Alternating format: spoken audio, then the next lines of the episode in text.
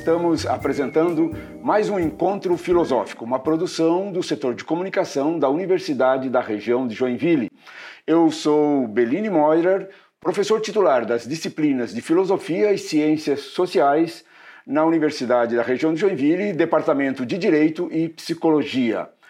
Quero lembrar a todos que esse trabalho vai ao ar quinzenalmente, sempre aos sábados. A partir de agora, esse trabalho vai estar no YouTube, além do YouTube, vai estar também no Spotify. Acompanhe, nós temos um e-mail, esse e-mail é encontrofilosófico@univille.br. E hoje estamos aqui com o professor e jurista Luiz Gustavo Assad Rupi, ele que é graduado pela Universidade do Vale do Itajaí, pós-graduação Lato Senso pela Universidade da Região de Joinville, é mestre em Direito também pela Universidade do Vale do Itajaí, professor no Departamento de Direito aqui da Universidade da Região de Joinville e, e, membro do colegiado do Centro de Defesa dos Direitos Humanos, Maria da Graça Braz. Professor, seja bem-vindo. É, quero agradecer, é uma honra tê-lo aqui conosco nesse, nesse trabalho. Eu é que agradeço, Belim. Fico muito satisfeito e parabéns pelo programa. Obrigado. É, para começar, para começar a, a conversar a respeito desse tema que eu acho fundamental, direitos humanos.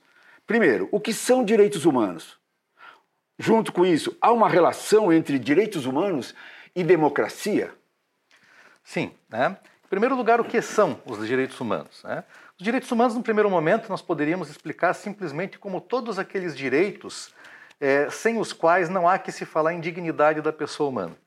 Né? Então, todos os direitos, como os direitos de liberdade, liberdade de expressão, direito de ir e vir, a liberdade de religião, é, os direitos sociais, como saúde, educação, moradia, é, trabalho, condições dignas de trabalho, o próprio direito ao meio ambiente ecologicamente equilibrado, tudo aquilo que diz respeito à concretização da dignidade da pessoa humana está incluído né, nesse rol de direitos humanos. Agora, os direitos humanos são um produto da história. Né? Os direitos humanos não são, como alguns até afirmavam um tempo atrás, não são direitos naturais. Né? Direitos naturais seriam direitos pré-existentes. Não existe nenhum direito pré-existente. Todo direito é construído, é, é produto é, de lutas, é produto história. da história, é produto das revoluções liberais, no caso dos primeiros direitos humanos, Revolução Francesa, processo de independência dos Estados Unidos, é, mesmo a Revolução Inglesa, a Revolução né, inglesa. Bem, bem anterior à, à, à Revolução Francesa. Então, são produtos da história. Por isso que nós não podemos falar, por exemplo, em direitos humanos lá na Antiguidade, não podemos falar em direitos humanos na Idade Média. Né? Eles são produtos da, da modernidade. Do momento que nós estamos vivendo. De um, é, de um momento muito, muito, muito próprio, muito pontual. E é claro que os direitos humanos também não surgem todos de uma hora para outra. Né? Como eles são produto da história, o processo de construção de direitos humanos é, vai a, acompanhando também esse processo histórico. Então, num primeiro momento, surgem os direitos individuais, direitos civis e políticos, posteriormente, os direitos sociais, né? os chamados direitos de terceira geração, como é o caso do direito ao meio ambiente ecologicamente equilibrado, já surge num outro momento, mas sempre produto de conflitos, produtos né, de um determinado momento próprio da, da história. Né? E se nós formos estabelecer uma relação com a ideia de democracia, é claro que é, quando surgem esses primeiros direitos humanos, eles surgem já em oposição àquele modelo de Estado absoluto, em oposição ao antigo regime. Né? Então é claro que não há compatibilidade entre os direitos humanos e aquele modelo anterior, aquele modelo do, do, do antigo regime. Mas, por outro lado, nós temos que compreender também os direitos humanos de forma crítica. Senão, nós acabamos esvaziando o próprio conteúdo, né? esterilizamos tanto a ideia de direitos humanos quanto de democracia. Porque se coloca tudo junto, se perde. É, eu, eu sempre digo o seguinte: democracia, todo mundo defende. Né? Pois é. é mais ou menos assim como a luta contra a corrupção. Eu nunca vi um político ser a favor da corrupção. É. Né? Bem, se todos são contra a corrupção, então não existe Por corrupção. Ela existe? Né? E em relação à democracia, é a mesma coisa. Né? Nós não podemos simplesmente esvaziar esse, esse conceito. E por isso que democracia, nós não podemos falar em democracia de uma forma geral, de uma forma abstrata. O modelo de democracia que nós conhecemos hoje também é um produto desse processo das revoluções liberais e de outros processos históricos que ocorreram aí, especialmente nos últimos dois séculos. Né? E a democracia, tal como aparece a partir das revoluções liberais, assim como os direitos humanos que surgiram naquelas revoluções liberais, são produto de uma revolução burguesa. Por isso, eu prefiro chamar a democracia, tal como nós conhecemos hoje, de uma democracia formal burguesa. Não é uma democracia como um valor universal, né, como muitos defendem. Né, no, no, no, é, o, no Brasil, Carlos Nelson Coutinho defendia muito essa ideia de democracia como valor universal, talvez influenciado a, a, ali por aqueles é, é, pensadores e militantes políticos, sobretudo da Itália, como Togliatti, é, Berling na Espanha, o Santiago Carrillo, que começaram a defender essa, essa ideia de democracia como um valor é, como um valor é, universal. Mas quando eles, quando eles defendiam a democracia como um valor universal, mas eles também estabeleciam algum ponto na consciência deles naquilo que estavam defendendo. Sim, é, nós podemos falar, né, e aí mais uma vez tentando é, é, é, reunir aqui a ideia de democracia com, com direitos humanos, uma democracia material, não simplesmente formal, ela estaria consubstanciada não apenas no sufrágio universal, no direito de votar e ser votado, e mesmo na liberdade de expressão, em alguns direitos individuais, mas também nos direitos sociais. Né? Como é que eu vou falar em igualdade hoje, né? falar em direitos de igualdade diante de uma situação de desigualdade social tal como nós vivemos? Né? Onde nós temos hoje uma sociedade formada por alguns poucos superbilionários né? e na outra ponta uma situação de trabalhadores vivendo numa situação de precariedade cada vez maior, o trabalho cada vez mais precário, pessoas precisando trabalhar cada vez mais, ganhando cada vez menos, tendo um acesso cada vez mais difícil à aposentadoria, os direitos trabalhistas sendo suprimidos, como vem sendo, né, como certo. ocorrem a, a, nesse momento. Como é que eu vou explicar que modelo de democracia é esse? Exatamente. Né? Tudo bem, existem as liberdades democráticas, que é algo que nós precisamos defender, precisamos manter, até porque sem as liberdades democráticas nós não poderíamos nem estar conversando nesse momento. Exato. Né? Então, claro que as liberdades é, precisam ser, é, ser defendidas, mas nós não podemos nos contentar com essa ideia de democracia tal como nós conhecemos. Pois né? é, falamos de, da revolução, falamos de, de das, das, revoluções burguesas, do momento, né, da a luta contra o antigo regime e essa democracia é, estabelecida nesse período da modernidade. Aí eu penso na Revolução Francesa, que tinha como lema igualdade, liberdade, fraternidade. É, ela era uma revolução burguesa ela conseguiu implementar na sociedade esses tais conceitos? É, como é que é isso? É uma boa, uma boa pergunta. É, esses valores né, é, que é, estão representados na própria bandeira da França, né, liberdade, igualdade e, e fraternidade, é, se tornaram, logo após né, o momento da Revolução Francesa, é, em direitos que também né, eram destinados e eram usufruídos, sobretudo, pela classe burguesa. Um exemplo bem claro disso. Né? Revolução Francesa ocorre em fins do século XVIII. Poucos anos, poucos anos após, eclode uma revolução no Haiti. E os negros escravizados no Haiti se rebelam justamente contra a colonização francesa. Quer dizer, inspirados pela Revolução Francesa. Nós também queremos liberdade, okay. queremos igualdade, queremos fraternidade. Qual foi a resposta da França? Não, para vocês não. Né? Liberdade, Liberdade, igualdade, igualdade fraternidade, mas não é para todo mundo. Né? Processo de independência dos Estados Unidos né? é um outro momento importante também da, da, da, construção de direitos humanos. Os pais fundadores, aquela história toda, também se falava em liberdade e tudo mais, mas sobretudo propriedade, não vamos esquecer isso, disso, isso. Né? como um direito burguês fundamental. Exato. Mas no processo de independência dos Estados Unidos, ocorre a independência dos Estados Unidos, né? As, as, as 13 colônias declaram independência, surgem ali uma série de declarações de direitos importantes, tal como a Declaração de Direitos do Homem e do Cidadão na França. Né? Ali também foram aprovadas várias declarações de direitos importantes. E os Estados Unidos convivem por quase um século com a escravidão. Pois é. Né? Com a escravidão. Ou seja, liberdade, igualdade e fraternidade para quem? Por isso que é importante não, não trabalhar essa democracia simplesmente como um valor abstrato. Né? A democracia ela precisa, de certa forma, é, é, a palavra democracia ser seguida de algum tipo de adjetivo. É como, né, se, se, nós voltarmos mais atrás ainda na história, lá na Antiguidade Clássica, democracia grega. Né, nós falamos em democracia grega e alguém pergunta, não, mas aquilo não era democracia. Né, porque havia a escravidão, é, o cidadão que efetivamente participava da vida da polis era apenas o homem, o proprietário, é, a, a, aquele que, que, havia nascido né, na cidade-estado e tudo mais. Então, isso, claro, que excluía quase gente. 99% da, da, da, da população. Agora, aquela era uma democracia, sim, democracia ateniense, democracia grega. É. Era um modelo de democracia. Perfeito. Assim como nós temos um modelo de democracia hoje, que é uma democracia formal burguesa né, onde os direitos de uma determinada classe social estão, de uma certa forma, garantidos, né, e para os demais existe uma certa ideologia né, que leva a crer que não, esses direitos valem para todo mundo. Okay. Né, valem para todo mundo, mas concretamente não é isso que se percebe no, no dia a dia. Ok. Uma outra questão é: o grande teórico Joaquim Herrera Flores falava que em dignidade na luta qual a relação que se pode estabelecer entre direitos humanos e os movimentos sociais? Sim, é o, o Joaquim Herrera Flores, né, um jurista espanhol já falecido. Falecido. É, é, é um dos principais é, pensadores né, da chamada teoria crítica dos direitos humanos. É, uma das críticas que o, o, o Herrera Flores é, faz é justamente em relação a essa ideia de universalidade dos direitos humanos. Os direitos são universais, são válidos em todos os lugares, numa, deter, numa determinada época.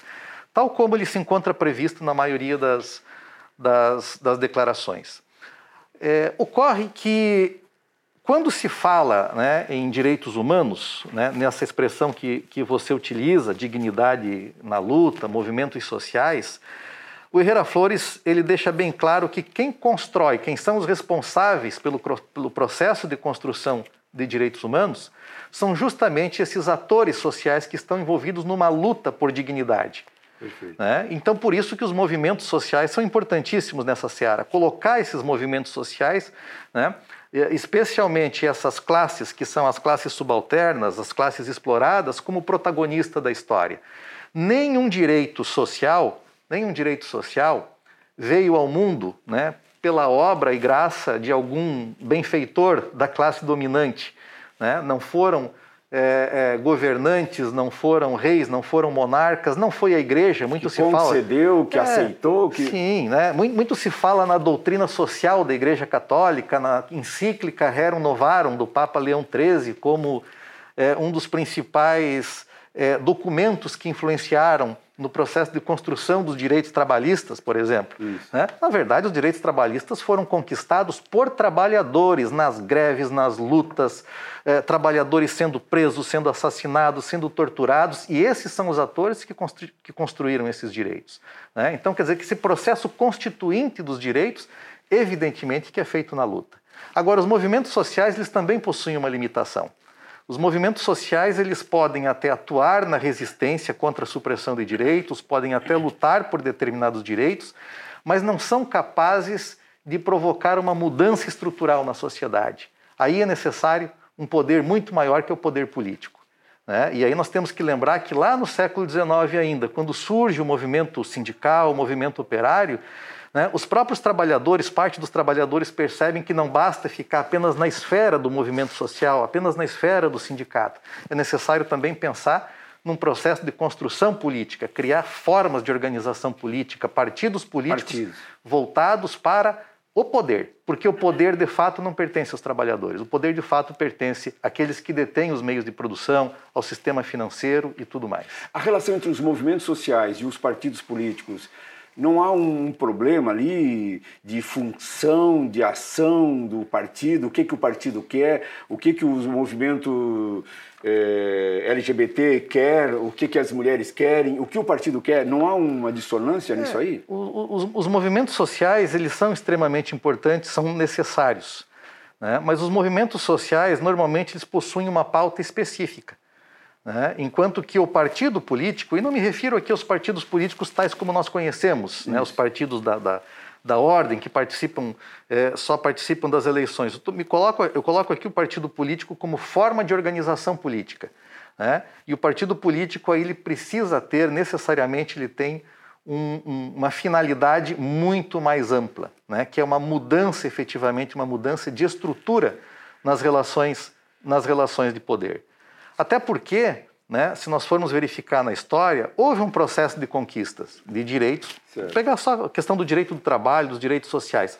Houve um processo né, em que o movimento sindical era mais forte e eh, né, vamos lembrar do Brasil desde a greve de 1917, onde os trabalhadores praticamente tomaram o poder em São Paulo durante alguns dias.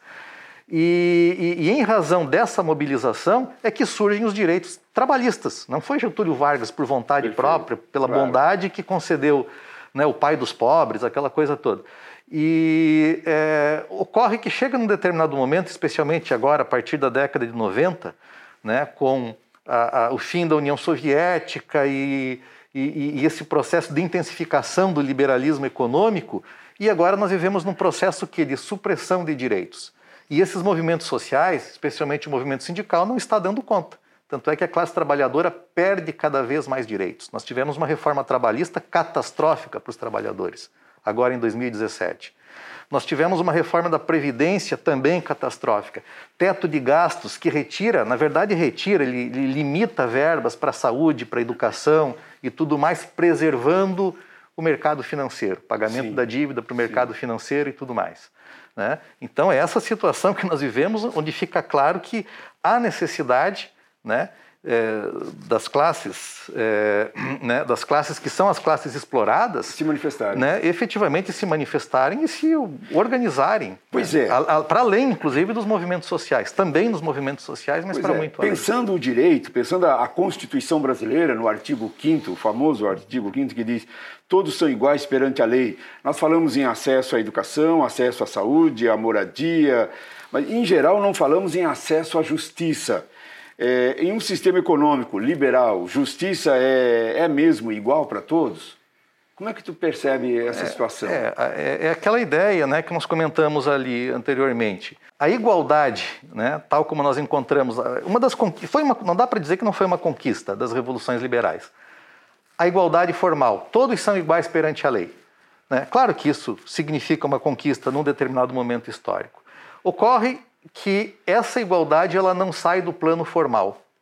Né? E não vai para um plano material, para um plano concreto. Não acontece efetivamente. Não acontece efetivamente. Né? Então, vamos dizer o seguinte: no que diz respeito ao acesso à justiça. O acesso à justiça também é um direito fundamental, ele também está previsto no, no, no, no artigo 5.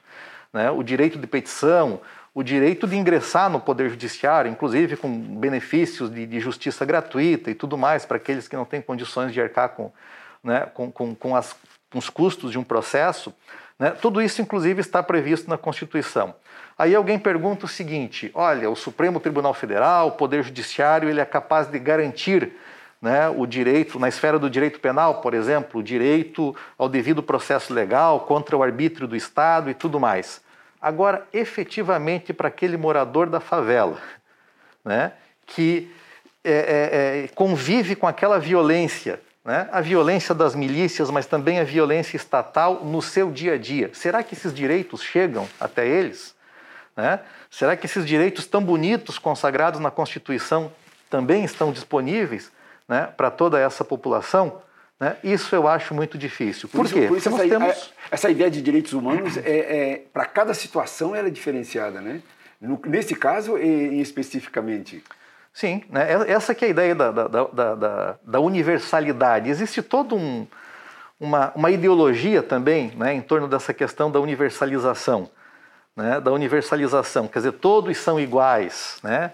A, a própria burguesia, ela não se coloca mais como burguesia, ela se coloca como povo. Né? A sociedade burguesa não é sociedade burguesa, ela é uma sociedade de todos, né? onde todos são iguais. Então é claro que os direitos humanos, na forma, são válidos para todos, e isso consta nas declarações, eles são válidos para todos, né? Todos nós somos detentores dos direitos humanos. Né? Agora, na vida real, né? na concretude, no dia a dia, né? a efetividade desses direitos está Fica muito distante. Né? Já estão indicando que nós estamos chegando ao final, mas tem uma pergunta que eu penso que deveria ficar. É, Falou-se que o sonho acabou, que estamos no fim da história, que o mundo vai ser eternamente liberal. É verdade isso? Ou os humanos devem continuar a luta pela verdadeira igualdade, verdadeira liberdade, verdadeira fraternidade? Em 1990, se eu não me engano, até 92, não lembro exatamente, né, é publicado aquele livro pelo filósofo norte-americano chamado Francis Fukuyama, né? Francis né? Fukuyama. O, o, Último Homem e o Fim da História. O fim da história. É, ou seja, a humanidade atingiu seu apogeu. Acabou. Né? Acabou a história. Nós chegamos no ponto culminante. Qual seria esse ponto culminante? A democracia liberal e a economia de mercado. Não há nada melhor do que isso. Né? Chegamos, né, mesmo que não seja perfeita, não há nada né, é, é, é, que possa superar a democracia liberal e a economia de mercado. Bem, hoje nós podemos dizer que o próprio Francis Fukuyama não acredita mais nessa não, história. Mas naquilo que escreveu. não acredita naquilo que escreveu. Né? Pouco tempo depois já eclode uma crise econômica de 2008 né? e deixa bem claro que esse sistema não funciona. Né? Aliás, ele funciona através de crises cíclicas, crises eh, crises cíclicas que causam desemprego, que causam fome, que causam guerras, né? porque a guerra é uma forma, inclusive, do capitalismo se manter né, resolver as suas crises de superprodução, destrói tudo e depois constrói de novo. Né? Basta lembrar o que foi Estados Unidos na Segunda Guerra Mundial, né, onde produzia né, um avião a cada, sei lá, 15 minutos, agora não, não lembro exatamente qual é a. a né, mas é, e, e, depois é, não dá para dizer que a história acabou, porque a história é muito mais dinâmica né, do que isso. Acho que você, como que tem a, a formação na, na área de história, é, conhece muito mais. E essas promessas da modernidade, liberdade, igualdade, fraternidade, até hoje né, é, não foram cumpridas. Não foram cumpridas lá, naquele processo né, das revoluções, e elas não foram cumpridas até hoje. Né? Então é necessário buscar exatamente o que é igualdade. Né? Não dá para falar em igualdade numa sociedade de classes. Numa sociedade de classes, com essa estratificação social, jamais haverá igualdade. Enquanto não for superada uma sociedade de classes, não haverá nem liberdade para todos, né? nem igualdade e, e, e, tampouco, e tampouco fraternidade. Né? É necessário superar esse modelo societal que nós temos nos dias de hoje. E continuamos clamando por liberdade, igualdade e fraternidade. Professor, muito obrigado pela, pelo, pela tua vinda e, e, por esse esclarecimento que a gente já se conhece há tanto tempo e temos feito tantos trabalhos juntos. Muito obrigado. Fico muito feliz pela, por, por ter aceitado de vir aqui conversar com a gente. Eu que agradeço. É muito bom essa conversa. Nós então terminamos mais um encontro filosófico. Gostaria que vocês eh, mandassem e-mail encontrofilosófico@univille.br trazendo sugestões, questões e nós voltamos daqui 15 dias com mais um trabalho aqui conosco. Um abraço a todos.